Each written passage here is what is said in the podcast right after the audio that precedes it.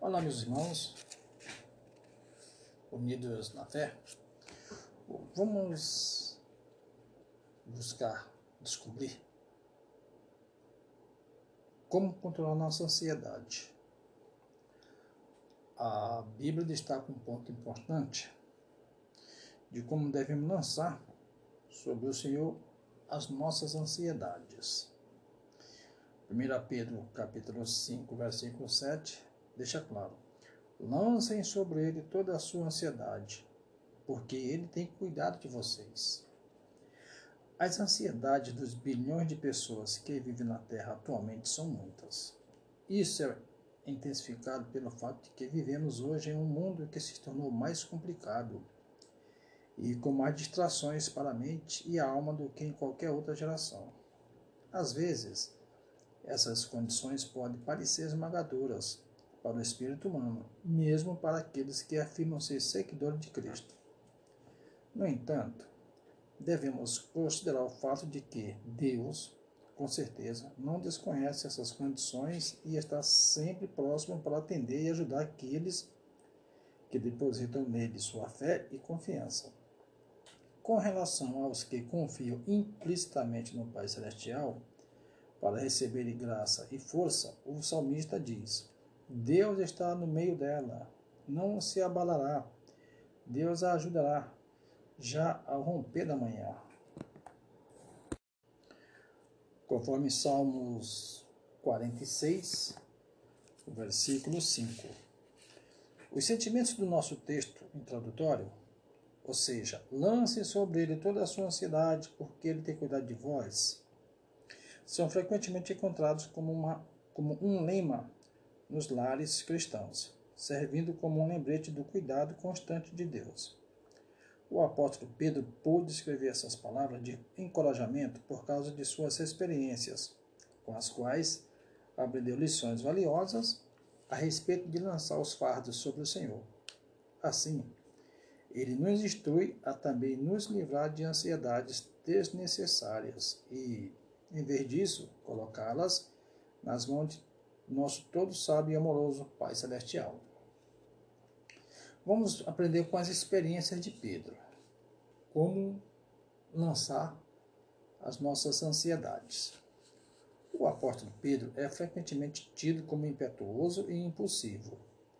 Em certa ocasião, queria resolver os assuntos ao seu próprio modo e foi muito obstinado para colocar em prática suas ideias.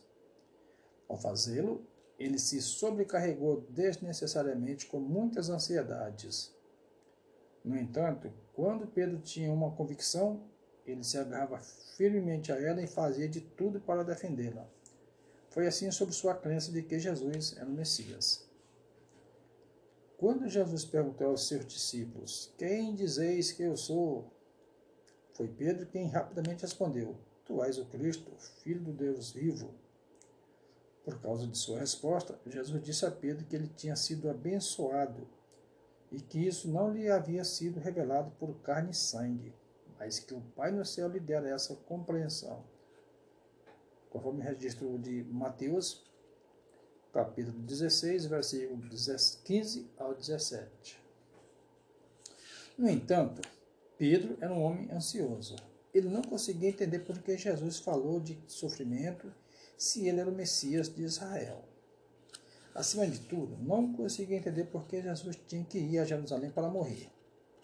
O Espírito Santo ainda não havia sido derramado nos discípulos para dar-lhes o entendimento dessas coisas. Assim, tais declarações de Jesus preocuparam Pedro. Remoendo os pensamentos, ele por fim deu vazão à sua preocupação e disse: Nunca, Senhor, isso nunca te acontecerá conforme Mateus 16, versículo 22. Pedro ficou ainda mais perplexo quando Jesus o repreendeu com as palavras: Para trás de mim, Satanás. Você é uma pedra de tropeço para mim, e não pensa nas coisas de Deus, mas nas dos homens. Também, por ter negado a Jesus três vezes, pode parecer que Pedro não teve coragem. No entanto, Pedro seguiu a multidão e os soldados que haviam levado o mestre sob custódia, ao passo que os outros discípulos fugiram. Pedro não fugiu, pois talvez não tivesse perdido a esperança de ver Jesus aclamado como o Messias, e, assim, tentou encontrar uma oportunidade para mudar a situação e ver isso acontecer. Não há dúvida de que Pedro estava ansioso para lutar por nosso Senhor. Foi supostamente Pedro quem disse a Jesus: Aqui estão duas espadas. Olha o registro aí em Lucas, capítulo 22, versículos 36 ao 38. Isso ocorreu quando Jesus disse a seus discípulos para comprar uma espada. Quando lhe trouxeram duas espadas, Jesus respondeu: É o suficiente.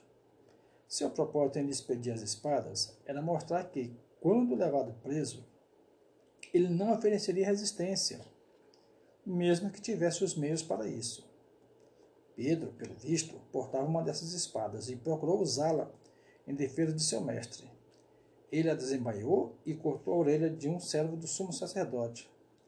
Então Simão Pedro, que tinha a espada na mão, que tinha uma espada, desembaiou-a e feriu o servo do sumo sacerdote, cortando-lhe a a orelha direita.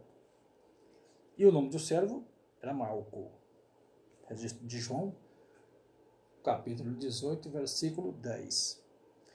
Pedro queria lutar pelo Messias e ficou perplexo com a submissão voluntária de Jesus às autoridades. Muito bem. Várias horas antes, por ocasião da última ceia, quando Jesus estabeleceu o aquele memorial de sua morte, ele disse a Pedro: Simão, Simão, Satanás pediu vocês para peneirá-los como trigo. Olha o registro de Lucas 22, 31. Os ataques de Satanás são sutis e direcionados à mente. Sua estratégia, nesse caso, era confundir a mente de Pedro com pensamentos aflitivos e convencê-lo de que suas ações estavam certas. Satanás o confundiu com outros pontos de vista, resultando em mais ansiedades, e, ao fazê-lo, quase conseguiu que Pedro fosse peneirado como trigo. No entanto, Pedro tinha um coração totalmente leal e, pela graça de Deus, finalmente foi bem sucedido em lançar toda a sua ansiedade sobre o Senhor. Ele chegou à conclusão de que as providências de Deus em sua vida, por fim, prevaleceriam. Mas a fé não falhou. Jesus orou para que a fé de Pedro não falhasse, e ela não falhou. Conforme Lucas 22, versículo 32. Pedro resistiu ao diabo permanecendo firme na fé, mesmo com o entendimento limitado. Assim, mais tarde, ele foi capaz de fortalecer seus irmãos, escrevendo: Portanto, humilhem-se debaixo da poderosa mão de Deus, para que ele os exalte no tempo devido. Lancem sobre ele toda a sua ansiedade, porque ele tem cuidado de vocês. Sejam sóbrios e vigiem. O diabo, o inimigo de vocês, anda ao redor como um leão, rugindo e procurando a quem possa devorar. Resistam-lhe, permanecendo firmes na fé, sabendo que os irmãos que vocês têm em todo o mundo estão passando pelos mesmos sofrimentos. Pedro foi minucioso além de aprender a lançar sobre o Pai Celestial todas as suas ansiedades relacionadas ao estabelecimento do reino messiânico. Ele também entregou a Deus todos os seus medos e pensamentos ansiosos sobre o que aconteceria a ele pessoalmente. Ao fazê-lo, humilhou-se e ficou totalmente pronto para sofrer por Cristo. Em alguns versículos anteriores, ele compartilhou conosco o que aprendeu sobre isso. Quando se manifestar o, su o Supremo Pastor, vocês receberão a imperecível coroa da glória. Da mesma forma, jovens, sujeitem-se aos seus velhos, aos mais velhos. Sejam todos humildes uns para com os outros, porque Deus se opõe aos orgulhosos, mas concede graças aos humildes. Essa ansiedade que Pedro nos diz para lançar sobre o Senhor é tradução da palavra grega merina, que significa cuidado, ansiedade, preocupação, ao ponto de, da distração. No Sermão do Monte de Jesus, essa palavra grega é traduzida por cuidadosos E na versão Almeida, ela é traduzida por Por isso vos digo, não andeis cuidadosos quanto à vossa vida, pelo que haver de comer, pelo que haver de beber, nem quanto ao vosso corpo, pelo que haver de vestir. Não é a vida mais do que o mantimento, e o corpo mais do que o virtuário? Mateus capítulo 6, versículo 25. Então, este é um dos pontos que Pedro admoesta os cristãos a como se livrarem dessa ansiedade. Então, como devemos livrar da ansiedade? Nesse sermão maravilhoso, Jesus chamou a atenção de seus ouvintes e da nossa, os leitores, para as coisas da criação e da natureza de Deus, como pássaros e flores, com a intenção de nos ensinar a confiar em Deus. Quantas lições simples e diretas encontramos no reino natural de Deus. Olha o que Jesus disse. Observe as aves do céu. Elas não semeiam, nem colhem, nem armazenam em celeiros. Contudo, o Pai Celestial as alimenta. Não têm vocês muito mais valor do que elas?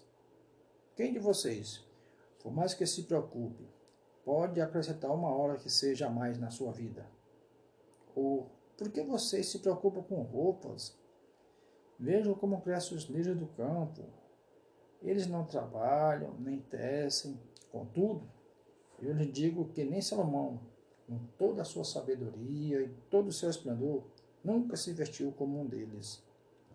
Se Deus veste assim a erva do campo, que hoje existe e amanhã lançada no fogo, não vestirá muito mais a vocês, homens de pequena fé?